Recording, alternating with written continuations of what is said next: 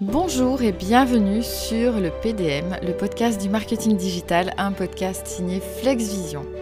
Aujourd'hui, on va parler de la différence entre la construction d'une identité de marque d'entreprise ou la construction d'une identité de marque en personal branding. On va vraiment expliquer les différences et mieux comprendre quels sont les avantages et les inconvénients de chacune de ces techniques.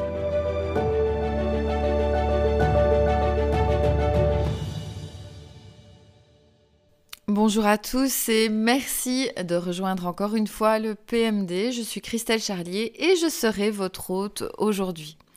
Au menu de cette émission, nous allons retrouver plusieurs éléments. En tout premier, on va expliquer ce qu'est l'identité de marque et pourquoi elle est importante, ainsi que son rôle dans la perception de l'entreprise ou bien de la personne. Ensuite, on va parler de la construction d'une identité de marque d'entreprise, voir exactement ce que sont que euh, les, éléments clés d'une identité de marque, valeur, mission, logo, etc.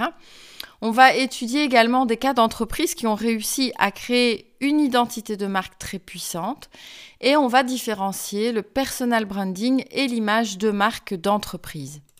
Ensuite, on parlera des avantages d'une identité de marque basée sur le personal branding pour les professionnels, avec des conseils et des stratégies pour développer un personal branding authentique et cohérent. Ce thème sera scindé en deux podcasts parce qu'il s'agit d'un gros morceau. Ainsi, dans le second podcast, nous arriverons à la comparaison et à l'analyse des deux approches en mettant en évidence les similitudes et les différences entre l'identité de marque d'entreprise et le personal branding. Ensuite, on parlera des cas où l'une ou l'autre approche peut être plus pertinente. Enfin, on traitera des exemples de réussite ou d'échec liés à l'utilisation des deux types d'identité de marque. Puis on en arrivera aux défis et aux pièges à éviter, euh, avec les défis les plus courants dans la construction d'une identité de marque d'entreprise ou basée sur le personal branding. Puis on vous donnera quelques euh, conseils pour éviter les pièges fréquents et maintenir une identité de marque solide et très cohérente. Ensuite, on récapitulera et on résumera un petit peu le tout. Ainsi, vous aurez normalement tous les éléments clés pour choisir vers quoi vous dirigez, donc image d'entreprise ou personal branding pour votre communication. Commençons tout de suite par définir ce qu'est l'identité de marque. Alors l'identité de marque, c'est l'ensemble des éléments qui permettent de définir et de représenter une entreprise, une organisation ou même une personne. Elle va englober les aspects visuels, verbaux et émotionnels qui vont contribuer à l'image et à la perception de cette entité par les clients et le public de façon plus générale. L'identité de marque n'est pas à confondre avec un simple logo, c'est bien plus que ça. Elle va comprendre également des éléments tels que donc le nom de la marque, les couleurs associées, euh, la typographie utilisée, les slogans, les valeurs, la personnalité de la marque, les histoires et tous les messages véhiculés. C'est donc tout l'ensemble de ces éléments qui va se combiner pour former une identité unique et vraiment reconnaissable. L'objectif principal de l'identité de marque, c'est de créer donc une image cohérente et distincte qui se démarque de la concurrence et va communiquer les valeurs, la mission et l'essence même de l'entreprise. Elle permet de créer une connexion émotionnelle avec les clients et de construire une relation de confiance et de fidélité. L'identité de marque, elle va pas se limiter à l'aspect visuel, mais elle va s'étendre également à la façon dont l'entreprise communique avec son public par sa présence en ligne, par exemple, ses publicités, ses interactions sur les réseaux sociaux, ses relations publiques, etc. Donc c'est l'ensemble de toutes ces expériences qui va contribuer à la perception globale de la marque. Si on prend par exemple Burger King, on sent la cohérence générale entre l'image et le moyen de communication, le ton de communication également. Donc on a toujours quelque chose d'un petit peu provocateur et si vous allez sur Twitter ou sur les réseaux sociaux, vous verrez que le ton des réponses reste exactement dans la même tonalité euh, et correspond vraiment à l'image de la marque. Alors pourquoi quand on a une petite entreprise, tout comme dans une grande entreprise, il est très important de créer une identité de marque. La première chose, c'est que ça va créer une image mémorable. Il arrive très souvent que quand un, nouveau client arrive chez FlexVision, on observe ses réseaux sociaux et quand on voit la plupart des posts, on n'identifie pas du tout l'entreprise parce que bah, euh, le poste n'est pas identifié, il n'est pas aux bonnes couleurs, il n'est pas avec les bonnes polices, etc. Donc on ne reconnaît pas l'entreprise. Pourtant, c'est la répétition des codes de la marque qui va permettre de créer une image mémorable. Une, identité de marque solide va permettre à une entreprise de rester dans l'esprit des consommateurs par le moyen de la répétition. Un logo unique, des couleurs distinctives, un style visuel cohérent qui est répété en permanence, euh, ça va aider vraiment à une image mémorable qui se démarque de la concurrence. Et donc, vous, vous allez parfois avoir l'impression de répéter tout le temps les mêmes codes, et pourtant, c'est ça qui va imprimer dans la mémoire du public euh, la marque et la reconnaissance de cette marque. Alors ensuite, c'est aussi important parce que ça va permettre de renforcer la crédibilité et la confiance. Si l'image de marque est bien développée, elle va communiquer ben, forcément le professionnalisme, la cohérence, la fiabilité. Ainsi, un coup vous faites un poste d'une couleur, un coup une autre, euh, qui n'a rien à voir avec le précédent, etc. Il y a un côté forcément moins professionnel, moins cohérent. Implicitement, ça communique l'idée que l'entreprise est cohérente et peu professionnelle, etc. Donc ça ne rassure pas autant les clients, forcément. Euh, si vous souhaitez avoir des clients qui sont convaincus et rassurés, une identité de marque solide va franchement aider énormément en créant un lien de confiance avec les consommateurs qui vont euh, voir vraiment une régularité et un certain alignement aussi avec leurs valeurs. Parce qu'il faut évidemment euh, aller chercher un public qui correspond à l'identité de marque qu'on a développée. Un des plus gros avantages à la création d'une identité de marque, c'est également la fidélisation des clients. Ça va jouer un rôle clé dans la fidélisation des clients, c'est très logique puisque si votre identité de marque leur parle, ils vont se sentir connectés émotionnellement à une marque et ils vont avoir la sensation de partager ses valeurs. Ils vont donc être plus susceptibles de devenir des clients fidèles et de recommander l'entreprise à leur entourage. On verra que euh, une entreprise qui va jouer sur le personal branding peut euh, augmenter cet effet-là de façon très importante. Mais une identité de marque bien construite va permettre de cultiver quand même une loyauté en créant une relation durable euh, et en offrant une, une expérience cohérente à chaque interaction. Cherchez en vous-même quelles sont les marques qui vous font cet effet de reconnaissance, des marques où vous, avez l'impression que euh, acheter un produit de cette marque ben, correspond à vos valeurs, euh, à l'image que vous voulez dégager également. Prenez peut-être votre voiture comme point de repère ou peut-être euh, les vêtements que vous achetez. la marque vers laquelle vous vous êtes tourné correspond sans nul doute aux valeurs que vous voulez euh, transmettre. Ça peut être toute forme de valeurs. Hein. Ça peut être des valeurs euh, d'écologie, ça peut être euh, des valeurs tout simplement pécuniaires. Donc simplement, ben, une marque a communiqué sur le fait qu'elle était moins chère et plus abordable, et vous, vous n'avez pas envie de dépenser beaucoup d'argent dans un certain domaine, donc vous allez vers cette marque. Tout comme au contraire, vous voulez euh, dégager le luxe et euh, l'aisance et vous allez aller vers des marques qui transmettent ces valeurs et ce message, que ce soit dans votre parfum, dans votre tenue vestimentaire, dans votre, le choix de votre véhicule, de votre sac, de vos chaussures, etc. Tout ça, va venir de la création de l'identité de marque. Si vous avez envie de vous acheter un polo Ralph Lauren, c'est parce que euh, Ralph Lauren communique sur une image, une identité de marque forte qui s'adresse à un certain type de personnes.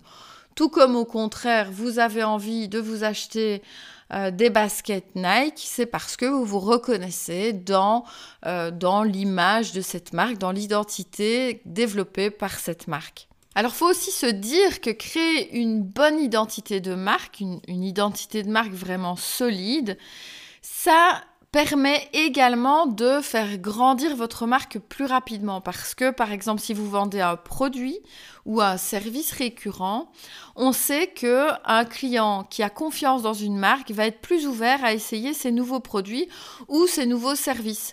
Donc vous allez voir votre chiffre d'affaires augmenter en fonction de la confiance que les clients vous accordent.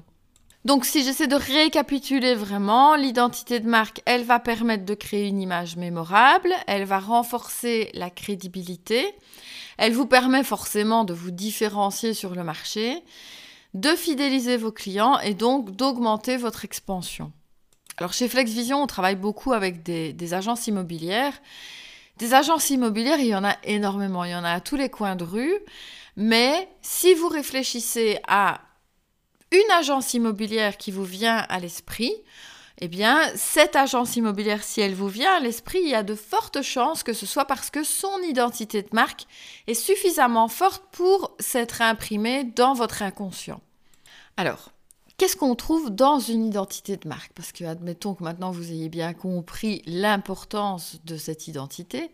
Maintenant, qu'est-ce qu'il vous faut pour créer une identité de marque complète et forte? Il y a plusieurs éléments qui vont la composer. Alors, chez FlexVision, par exemple, on a souvent des clients qui arrivent sans aucune idée de ce dont ils ont besoin pour créer leur identité de marque. Et la première chose qu'on va leur demander, c'est leur positionnement. Le positionnement d'une marque, c'est la base de tout ce qui va être développé ensuite on a besoin de savoir quelles sont les valeurs d'une entreprise. Alors il ne faut pas que ce soit les mêmes valeurs que tous les voisins du même domaine, évidemment, mais également donc les avantages concurrentiels et la proposition de valeur unique. C'est difficile, hein. ça parfois dans certains secteurs où tout le monde est semblable et tout le monde propose les mêmes services, il est vraiment très difficile de trouver quelle est la proposition de valeur unique ou les avantages concurrentiels. C'est pourtant la première chose qu'il va falloir vraiment cerner. Alors ça peut être, je vais vous reprendre l'exemple des agences immobilières parce que c'est un, milieu qu'on travaille énormément. Euh, les agences immobilières, elles offrent toutes l'estimation gratuite euh, et à peu près les mêmes services, hein, de, donc de prise en charge d'un bien à vendre et de vente de ce bien. Bon, ok, quand un client arrive, la question est qu'est-ce qui vous différencie de tous les autres au final? Alors certains vont, il va falloir parfois fouiller très longtemps pour trouver les avantages concurrentiels et la proposition de valeur unique. Mais ça peut être par exemple euh, le fait d'offrir un, service que les autres font payer la plupart du temps. Alors ça peut être par exemple dans les agences immobilières, euh, certains offrent le PEB. Bon, c'est un premier avantage concurrentiel sur lequel on va pouvoir se baser, par exemple, pour des gros messages. Mais par exemple, pour tout ce qui est critères différenciants, certains de nos clients vont proposer de vendre dans un délai déterminé, sinon garantie d'autre chose. Euh, certains vont avoir le fait d'avoir uniquement une équipe féminine, par exemple, ce qui change beaucoup la donne. Certains vont mettre en avant le fait que leur commissionnement est moins élevé que les autres. Hein, dans un secteur où la moyenne en Belgique est de 3%, certains vont proposer du 2%, voire du 1%, bon, ce qui est un petit peu plus complexe, mais l'idée va être alors d'expliquer, ok, on vous coûte moins cher, on vous offre moins de services, mais on vous coûte moins cher. Donc ça va être un positionnement différent avec évidemment des valeurs différentes, une qualité de service souvent différente. Certains vont avoir comme proposition de valeur unique d'être euh, des locaux, d'être nés dans le village dans lequel ils travaillent et de rester fidèles à ce village et de ne prendre donc que des biens qui sont de cette région. Alors si on sort un peu de l'immobilier, la proposition de valeur unique, ça peut être très très large. Hein. Vous lancez une entreprise et votre premier point, c'est votre premier argument, c'est par exemple euh, d'être hyper écologique. Bon, c'est une proposition de valeur qui est de plus en plus courante, évidemment, que ce soit euh, en greenwashing ou de façon absolument sincère, mais ça peut être euh, un argument. Ça peut être le fait que vous ne vendez ou commercialisez que des produits euh, issus du commerce local. Ce sont des arguments qui sont très très souvent repris actuellement comme proposition de valeur des nouvelles entreprises. Quoi qu'il en soit, avant de créer votre identité de marque, il va être absolument nécessaire, vraiment obligatoire, que vous déterminiez quels sont vos avantages concurrentiels, que ce soit d'un point de vue euh, financier, qualité ou autre, et quelle est votre proposition de valeur unique par rapport à vos concurrents. C'est en général sur base de votre positionnement qu'ensuite vous allez pouvoir collaborer avec des graphistes, etc. pour créer votre identité de marque. Et on va commencer forcément par le logo.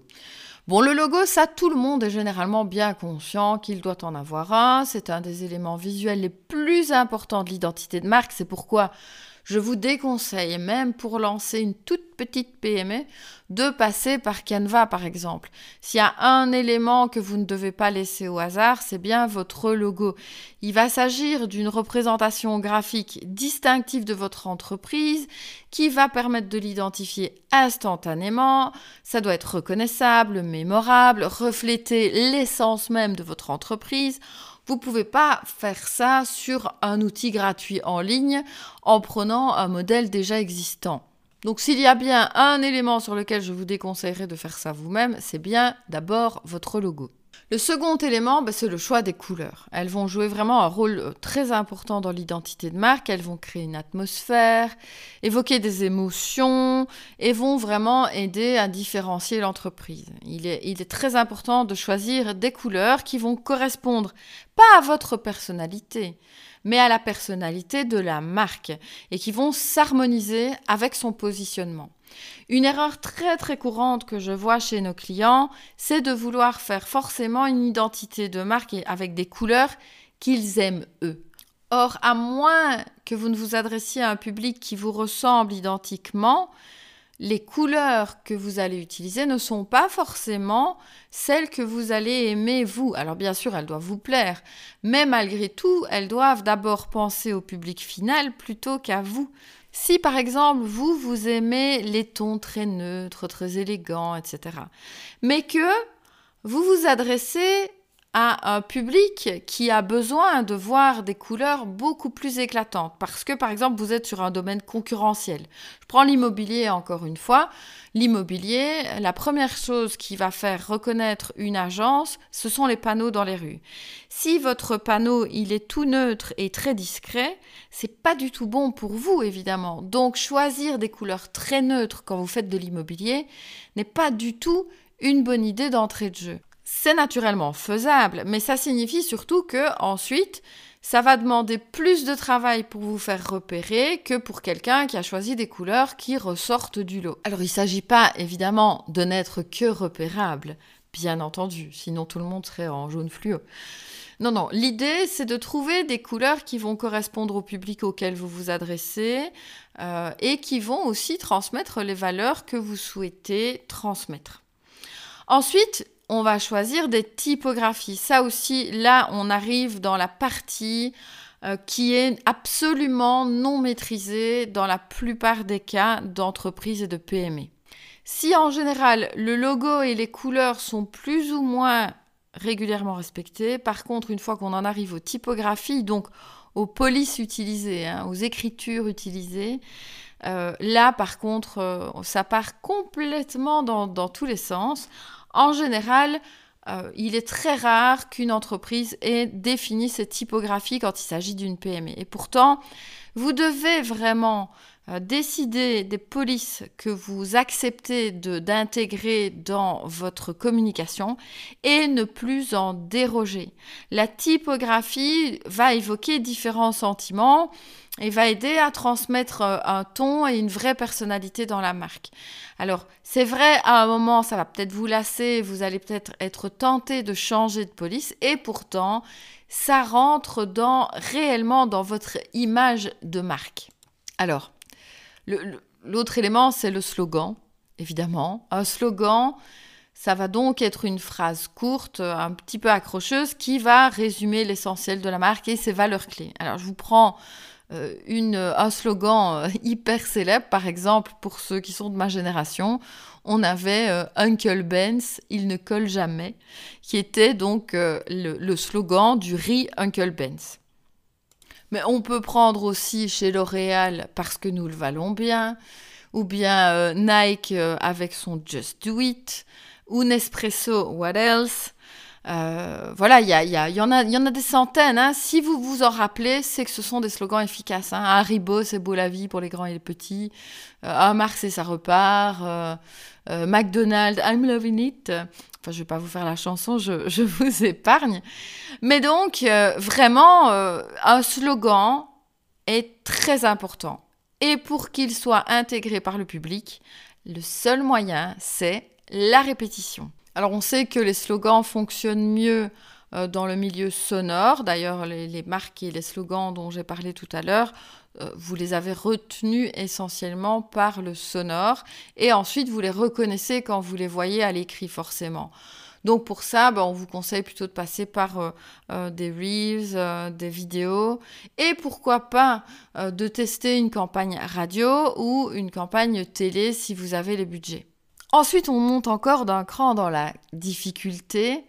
On a le ton de la communication. Je vous en ai parlé tout à l'heure avec Burger King qui a choisi un ton très évident, très clair et très différenciant. Le ton va refléter vraiment la personnalité de la marque. Donc ça peut être très sérieux, ça peut être humoristique ou bien euh, informel ou très formel en fonction encore une fois des valeurs et de l'image de l'entreprise.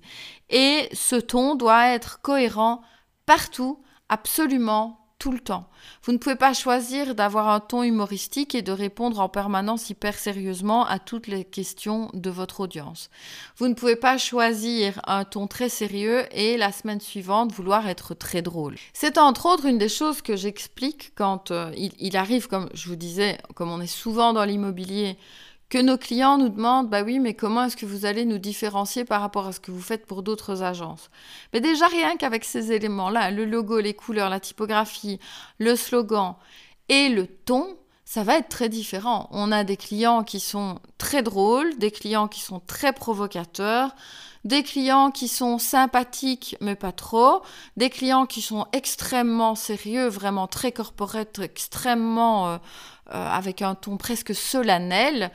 Euh, tout ça va être effectivement très différenciant. Donc, une fois qu'on a déjà ces éléments-là, vous pourriez tous être dans le même secteur et pourtant être tous différents et aller chercher tous un autre public. Bon, ces éléments-là, donc logo, couleur, typographie, slogan et ton de communication, ben, on ajoute donc les valeurs et la mission qu'on avait déterminées au-dessus, qui vont devoir se trouver dans toutes les communications. Donc chaque fois que vous allez communiquer, il va falloir vous demander en quoi votre poste communique vos valeurs et votre mission.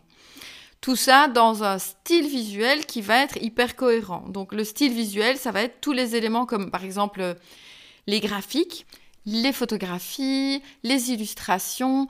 Donc l'idée c'est que si euh, demain vous faites euh, des photos avec un certain photographe qui a un style très précis, ben, toutes vos photos vont devoir rester dans ce style pendant un certain temps au moins pour imprimer ce style à votre audience et à votre public. Alors forcément, le dernier point qui s'ajoute à tout ça, c'est l'expérience client qui doit être cohérente avec tout ce qu'on a dit. C'est-à-dire que forcément, l'ambiance dans le point de vente ou dans votre bureau, etc., doit être similaire.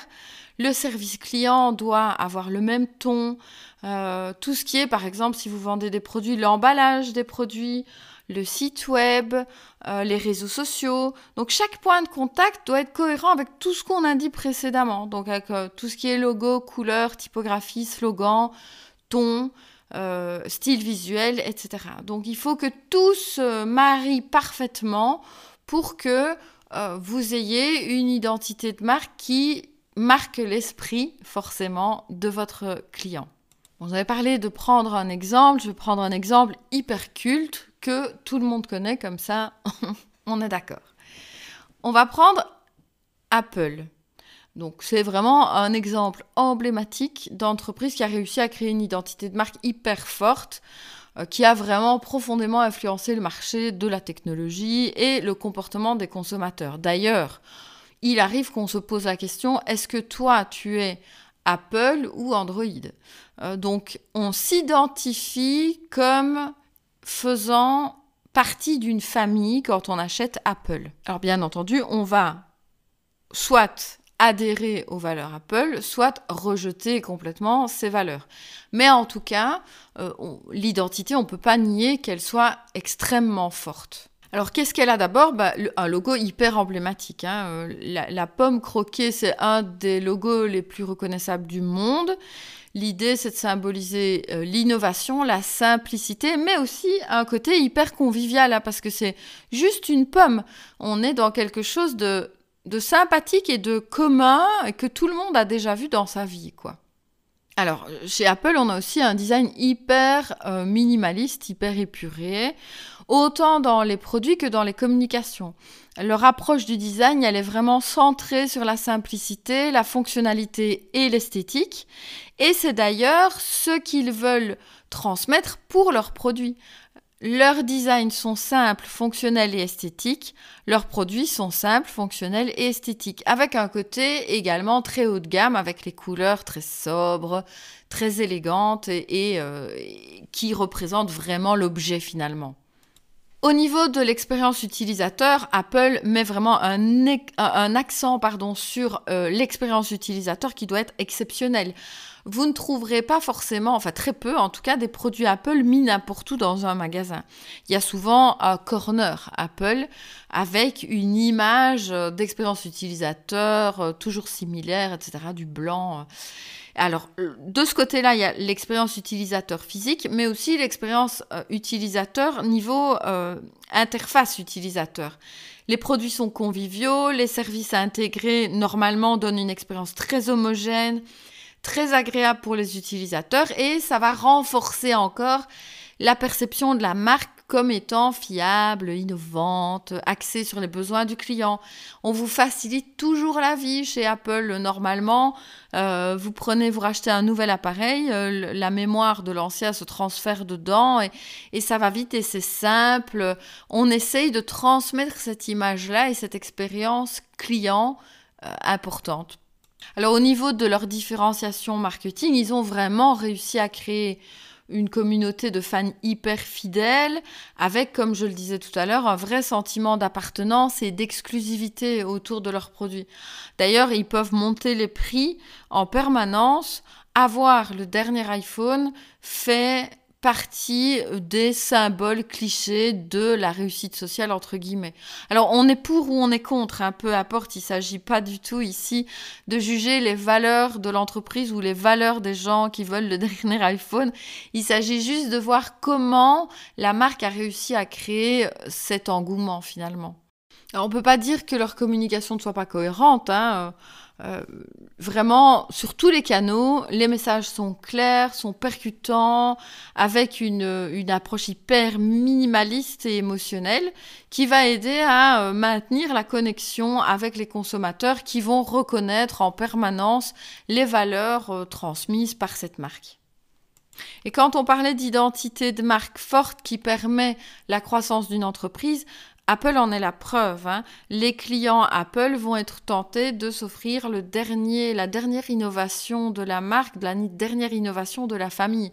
Donc il y a vraiment cette réussite dans, dans la prolongation de la marque, euh, dans la pérennité de la marque, avec aussi tout leur petit côté culte du secret.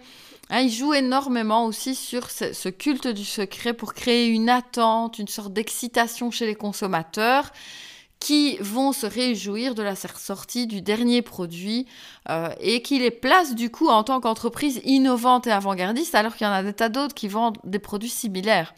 Mais comme eux jouent sur cette image de, de secret, de deadline, etc., bah forcément leurs produits sont plus attendus que les autres. Alors jusqu'ici, on a parlé d'image de marque d'entreprise. Vous avez bien compris ce que c'était que l'image de marque d'entreprise. Maintenant, on va parler de la différence entre l'image d'entreprise et le personal branding. Vous entendez certainement souvent parler ces derniers temps de personal branding, ce sont des mots que vous avez entendus forcément. Donc vous avez bien compris que l'image de marque d'entreprise, c'est l'image de marque qui se concentre sur la perception globale et l'identité de l'entreprise en tant qu'entité distincte. Donc elle est presque détachée des gens qui composent l'entreprise, donc des employés, des directeurs, etc. Elle vise à façonner la perception de l'entreprise, de ses valeurs, de sa mission, de ses produits, etc. Tandis que l'image de marque fondée sur le personal branding, là par contre, elle va se concentrer sur la construction d'une réputation personnelle pour un individu ou un groupe d'individus, mais généralement c'est un individu. Donc généralement le directeur, le CEO ou un professionnel ou enfin bref l'entrepreneur.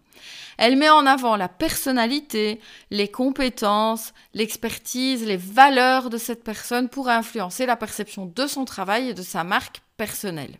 Donc la grosse différence en premier sont les acteurs. Dans l'image de marque d'entreprise, l'acteur principal, c'est l'entreprise. Donc ça implique finalement l'ensemble des employés, des, dirigeants, de toutes les parties prenantes donc qui contribuent à façonner l'identité de l'entreprise. Tandis qu'au niveau du personal branding, c'est un individu qui est l'acteur principal. Donc on va construire une identité, une image personnelle forte en la basant sur la personnalité d'une seule personne. Bon, on sent déjà les dangers là-dedans, mais on sent aussi les, avantages. Alors, pour parler des avantages, forcément, il y a la grosse différenciation sur le marché, puisque la plupart des entreprises ne communiquent pas sous forme de personal branding. Plus une entreprise va communiquer de cette façon-là, plus ça va la différencier sur le marché ça va montrer ce qui la rend vraiment unique. On peut euh, démontrer euh, l'expertise d'une personne, la, positionner vraiment comme leader d'opinion, ce qui va vraiment la démarquer auprès euh, bah, des clients potentiels et, et même des partenaires commerciaux finalement. Mais le plus gros avantage d'une communication sous forme de personal branding, c'est la crédibilité et la confiance. Le public a moins confiance en une entreprise qui est une entité virtuelle euh, et euh, intangible euh, qu'en une seule personne si cette personne correspond ou arrive à transmettre ses valeurs ou des valeurs similaires au public final ça permet vraiment de gagner la confiance parce qu'on établit une réputation solide euh, qui va donner envie d'aller vers vous, en fait, de vous faire confiance et de collaborer avec vous. Alors un personal branding fort, ça peut aussi ouvrir beaucoup de portes professionnelles hein, parce que ça attire l'attention de tout le monde finalement, ce qui va vous permettre vraiment d'accéder à de nouvelles opportunités. Par exemple, si vous lancez une entreprise de service et que votre personal branding est fort et qu'on a vraiment l'impression que vous devenez une autorité dans votre domaine, forcément, vous allez avoir plus d'opportunités et plus de contrats. Alors c'est le dernier point qu'on abordera aujourd'hui, comme ça on va faire un podcast pas trop trop long. Euh, quelques conseils et stratégies pour développer un personal branding, et puis la, fois prochaine on ira plus loin dans tout ce domaine. Hein. Euh, il s'agit de nouveau quelque part d'éléments similaires hein, à la construction d'identité de marque. Mais là, euh, bah, il va falloir commencer bah, de nouveau par définir vos visions et vos valeurs. Hein. Qu'est-ce qui vous passionne? Quelles sont vos valeurs et votre vision professionnelle? Si je reviens sur l'immobilier qui vous permettra d'avoir un, bon exemple, tout le monde sait ce que c'est qu'un agent immobilier. Ben, un agent immobilier qui n'a rien comme plus-value ou différenciation à offrir par rapport à tous ses concurrents, il peut offrir comme différenciation qui il est.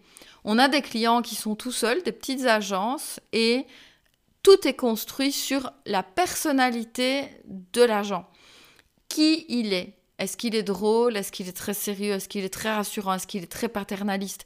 Est-ce qu'il est très connu dans sa région? On a des élus locaux, par exemple, qui sont agents immobiliers et qui donc vont jouer aussi sur ce qu'ils font et qui ils sont dans leur région.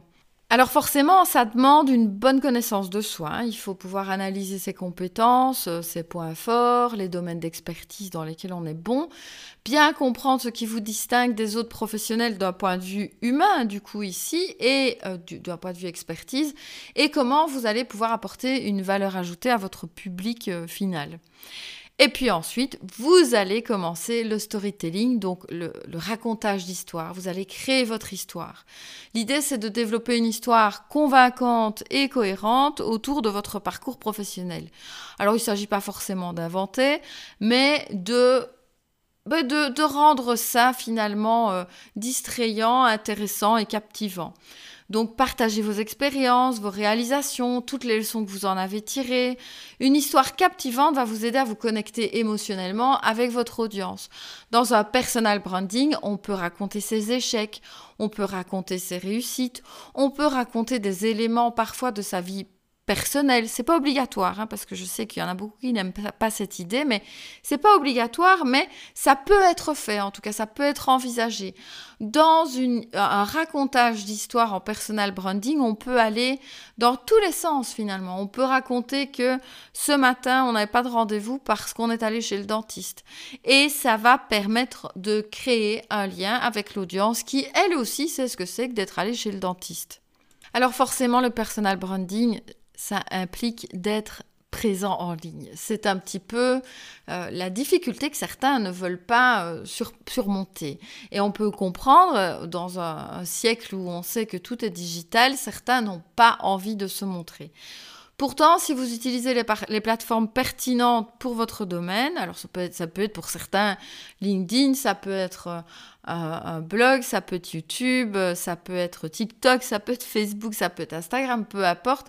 Si vous partagez régulièrement du contenu de qualité dans lequel vous vous engagez réellement avec votre audience et que vous développez une identité, une visibilité en ligne, vous allez commencer vraiment à avoir un personal branding fort. Alors ça ça va pas en deux jours. Hein. On a des clients qui se lancent en personal branding et qui sont étonnés de ne pas avoir 600 euh, 000 abonnés en trois semaines. Bon, il faut être lucide, ça prend du temps et ça prend du temps d'aller chercher aussi le bon public.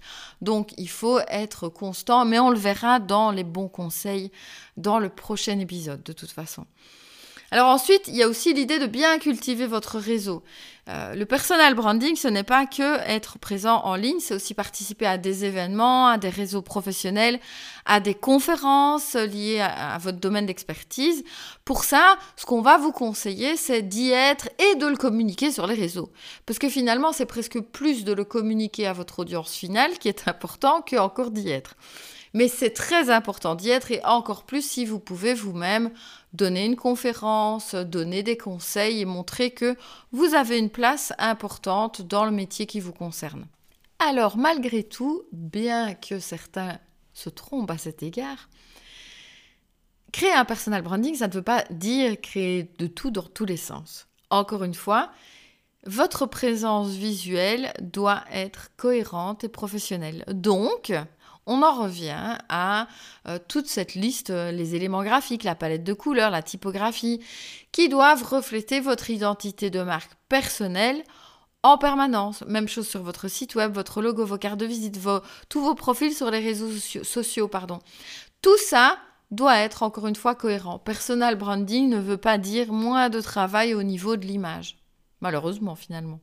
Alors, créer vraiment euh, du, du contenu en personal branding, ça veut dire aussi euh, écrire énormément ou poster des vidéos régulièrement. Donc publier des articles de blog, des podcasts comme on est en train de le faire ici, euh, des livres électroniques, tout ce qui va permettre de démontrer votre expertise. Sauf que tout ça va être brandé à votre image. On verra votre tête, on verra qui vous êtes. On va communiquer un maximum pour euh, renforcer votre crédibilité et attirer l'attention de votre public cible. Alors n'oubliez pas aussi évidemment de vous engager personnellement avec votre audience en répondant aux commentaires, aux messages, aux questions, euh, en encourageant les interactions, tout ce qui est euh, vraiment essayer d'être un maximum attentif aux besoins de votre public. Alors ça peut être délégué, hein, ça peut ne pas être vous qui, le faites.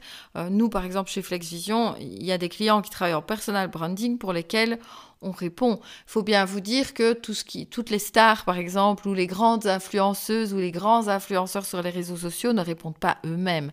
Vous pouvez déléguer cette partie du travail. Mais en tout cas, il faut trouver quelqu'un qui va au minimum pouvoir répondre et s'engager de façon suffisamment authentique pour avoir l'air d'être vous, donc avec un degré de compréhension de votre euh, bah, finalement image de marque euh, vraiment euh, important. Bref, en principe, là, vous devriez avoir compris les avantages du personal branding, ce qui ne veut pas dire que c'est mieux que l'image de marque d'entreprise. Hein. L'un et l'autre euh, ont des atouts.